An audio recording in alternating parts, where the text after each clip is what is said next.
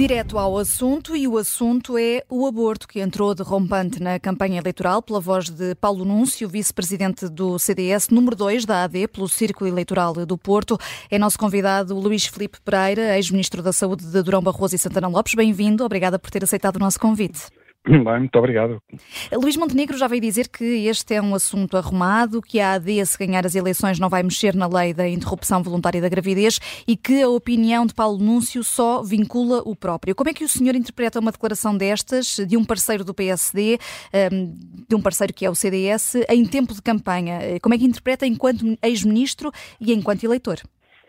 Bom, quer como eleitor, como cidadão, Considero que a questão do aborto é, uma, é uma, uh, um tema muito importante que deve ser discutido, mas parece-me que neste momento não é algo que na sociedade portuguesa tenha suscitado grande, grande diferença, grande discussão sobre isso. Penso até que a atual lei resultou também de um consenso existente das forças políticas e julgo que a posição de neste momento abrir o dossiê, na meu ver, também não se justifica neste momento. Não quer dizer que não existam forças uh, políticas que uh, pretendam ou que desejem que este tema seja reaberto. Eu, como cidadão, enfim, mais como cidadão do que como ex-ministro, uh, posição que tenho é aquela que lhe acabei de referir.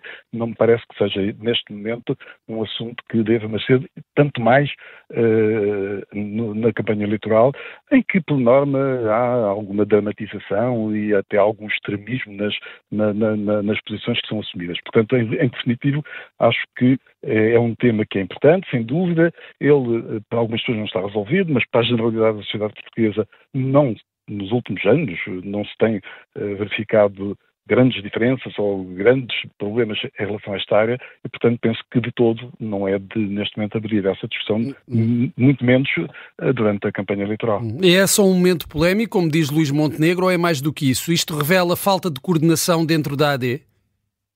Não, eu julgo que, enfim, tenho que acreditar naquilo que eu também ouvi as declarações de Luís Montenegro, uh, de que se trata de uma posição individual de um dos parceiros, de um, de um militante de um dos parceiros. Uh, é evidente que as pessoas são livres de assumirem as posições que entenderem. Agora, compete ao líder, neste caso da, da, da Aliança Democrática, definir qual é a estratégia, qual é o rumo, quais são os temas que devem ser debatidos. E nesse aspecto não tenho mais nada enfim, a considerar.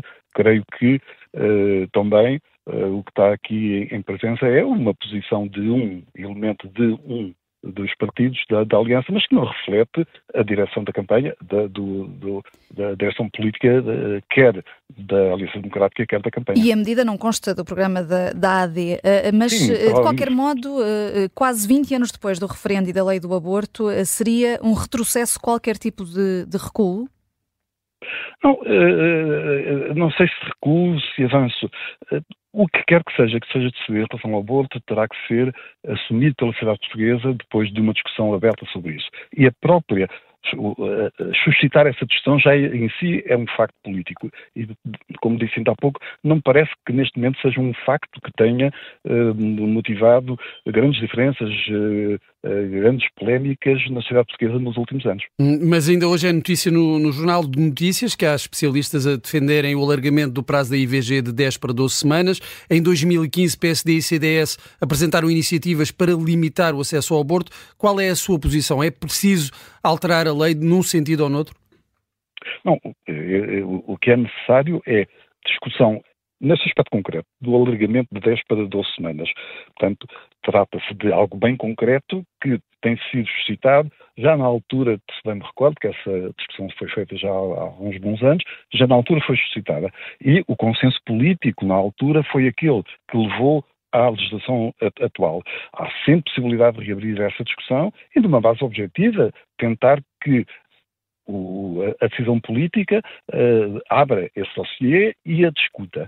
Não, neste momento, uh, o que lhe posso dizer é que essa discussão não é, na minha opinião, um tema fundamental da sociedade portuguesa neste momento. Pelo menos nos últimos anos, não, não, esse aspecto não veio para a arena pública nem para a arena política em termos de tema de discussão. Uhum. Eh, só para fecharmos este capítulo, há pouco falava em Paulo Núncio como um militante e apenas uma pessoa de um partido que é ligada a esta coligação, mas eh, de qualquer modo é preciso vincarmos também aqui que Paulo Núncio é candidato da AD número 2 eh, pelo Círculo do Porto e é vice-presidente do segundo partido que se coliga com, com a AD. sim, sim, claro, mas, sim, claro, mas essa função ou essa posição que o Paulo Núncio assume uh, neste momento uh, não o inibe de ter uma opinião, nem o inibe de expressar, uh, digamos, a sua posição sobre esse aspecto. Coisa diferente é se isso é algo que o movimento político chamado Aliança Democrática e a sua direção entenda da mesma forma. Há aqui divergências de opinião, mas que até são salutares. Hum.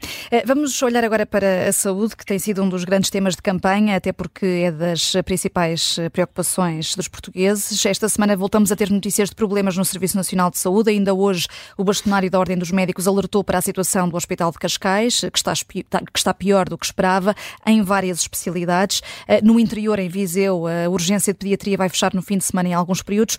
Quão preocupado é que está Luís Felipe Pereira com o estado do SNS?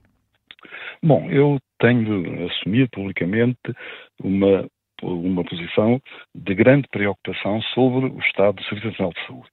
Porque, de facto, o Serviço Nacional de Saúde não corresponde, neste momento, às necessidades da população. E eu gostava de fundamentar esta afirmação. O nosso Serviço Nacional de Saúde, desde que foi criado, uh, está tido uh, a, sua, a sua utilização por toda a população na Constituição, que diz que é de acesso geral, universal uh, e gratuito, ou tendencialmente gratuito. Bom, o que acontece é que hoje esse acesso é de, é de grande dificuldade. Não responde a grande parte da população. E deixe-me dar um exemplo. Uh, neste momento em que estamos a falar, há cerca de 3 milhões e meio de pessoas que têm seguro de saúde. Por que razão é que as pessoas, tendo direito de serviços gratuitos, ou potencialmente gratuitos, só com taxas moderadoras, que, enfim, atende, têm um âmbito relativamente limitado. Mas, repetindo, por que razão é que as pessoas, tendo direito de ter cuidados de saúde de forma gratuita e de forma generalizada, pagam seguros de saúde para ir ao privado? A razão é bem simples. É porque o setor público não responde a essas necessidades. E já agora deixe-me também eh, aqui levantar um outro tema que tem sido muito motivo de campanha, que é estamos a dar recursos aos privados. E deixe-me, eh, se me der dois ou três minutos, deixe-me dar aqui dois ou três aspectos que me parece que podem fundamentar esta minha afirmação, e estou a medir as palavras, que não é verdade. Bom, o, o, o, o setor privado em Portugal tem subido, claro que sim, Hoje, o setor privado da saúde não é o mesmo que era há 15 anos atrás, ou se quiser, não era o mesmo que era há 8 anos atrás. E porquê?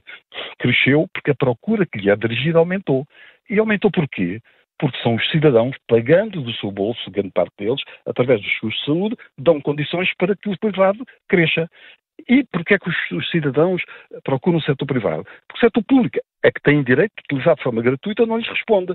Neste sentido, o que podemos dizer que o causador do aumento do, do, do, do setor privado em Portugal está na ineficiência do setor público. Depois, esta questão, estamos a dar dinheiro aos privados. Deixa-me dar aqui um exemplo bem concreto, que talvez os nossos ouvintes, eu uh, prometo que vou demorar três minutos com, com, com este. Não temos três minutos, infelizmente, estamos mesmo Pronto, a aproximar-nos do é, final. É, é, então, que é a questão das parcerias público-privadas. Está mais do que provado pelo entidades credíveis, como o Tribunal de Contas, a Entidade Reguladora da Saúde, pelo próprio Ministério das Finanças, através de um organismo que se chama o TAP, que que é um organismo que avalia, digamos, eh, ou tem avaliado as parcerias público-privadas. E são unânimes que estas parcerias, que no fundo é em hospitais públicos, cuja gestão é privada, porque o hospital continua a ser público, de acesso generalizado e livre para toda a população gratuito, o que é que trouxeram? Melhorias de qualidade, de atendimento e custos muito mais baixos para o Estado. Portanto, uhum. onde é que está a transferência aqui de dinheiro para. Uh, o, o, Estado paga aos privados, mas se não pagasse aos privados, ele próprio tinha que ter esses custos. Uh, digamos, e eram mais elevados porque o Estado, como é ineficiente, uh, faz estes, os mesmos serviços, mas a preços uh, mais elevados. Já percebemos, Luís, Luís Filipe Pereira, que é crítico da, da atual gestão do SNS e perguntava-lhe que avaliação faz da direção executiva do SNS. É para manter, melhorar, reestruturar ou simplesmente acabar? Bom, a direção executiva, eu por acaso também escrevi já na imprensa, na comunicação social sobre esse aspecto, é uma ideia que eu julgo que é de seguir. Ou seja, talvez lembrar este aspecto. O Serviço Nacional de Saúde significa cerca de 150 mil pessoas nos redondos significa 15 mil milhões, significa centenas e centenas de uh, entidades de prestadoras de serviços, hospitais, centros de saúde, uh, extensões de centros de saúde, são, são os milhares. Bom, toda esta complexa máquina precisa ter gestão e precisa ter uma gestão profissional. E nesse aspecto, a direção executiva é uma ideia que é de aproveitar. Outra coisa é discutir se ela tem tomado boas decisões. Isso é outro aspecto. E, por exemplo, deixe-me aqui dizer, eu considero, e já tenho escrito sobre isso, e penso que não tenho tempo para justificar, que esta questão das unidades locais de saúde, que parece ser atrativa, é um erro estratégico, na minha opinião. E expliquei uhum. porquê. E, e, e, no fundo, deixe-me dizer três ou quatro razões muito rápidas. No fundo, o que é uma unidade local de saúde? É colocar dentro de uma mesma entidade, em termos administrativos, digamos, um hospital e os centros de saúde que o servem. Isto, o que é que vai acontecer? Para já, a vocação dos uh, cuidados primários, dos centros de saúde, é de acompanhar doentes, é de ter, ter uma atitude de prevenção. E este, este foco vai se perder. Por outro uhum. lado, o, o, hospital vai ter aqui, a direção do hospital vai ter aqui um papel cada vez, digamos, mais importante. Ainda há um outro aspecto, já agora deixe-me levantar isto. Nós temos o Serviço Nacional de Saúde que é, no fundo, uh, algo que retiramos em termos de modelo do National Health Service inglês. Bom, no National Service inglês, ou seja, no Serviço Nacional de Saúde inglês, que é idêntico ao nosso, ou nós é que somos idênticos a eles, também há prestadores de cuidados primários, como os centros de saúde, que no caso de Inglaterra, no caso da Inglaterra, são feitos por médicos privados independentes. E há integração de cuidados entre esses cuidados desses médicos independentes com os hospitais.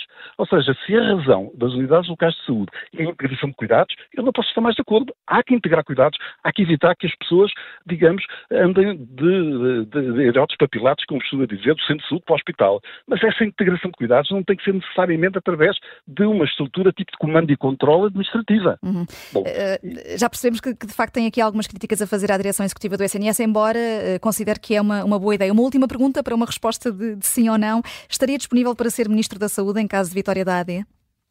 Não, isto é uma coisa que, que, que, que, não se coloca, já passei pela saúde há algum tempo, continuo a interessar-me e continuo, digamos, a acompanhar muito de perto a evolução, aliás, uhum. atuando uhum. ativamente na comunicação social, eh, escrevendo artigos, eh, eh, etc, e estou disponível para dar a minha, a minha contribuição, mas não a esse nível, claro. Obrigada, Luís Felipe Pereira, obrigada por ter vindo ao direto ao assunto, ex-ministro da Saúde de Durão Barroso e de Santana Lopes. Amanhã, à nova entrevista. Obrigado.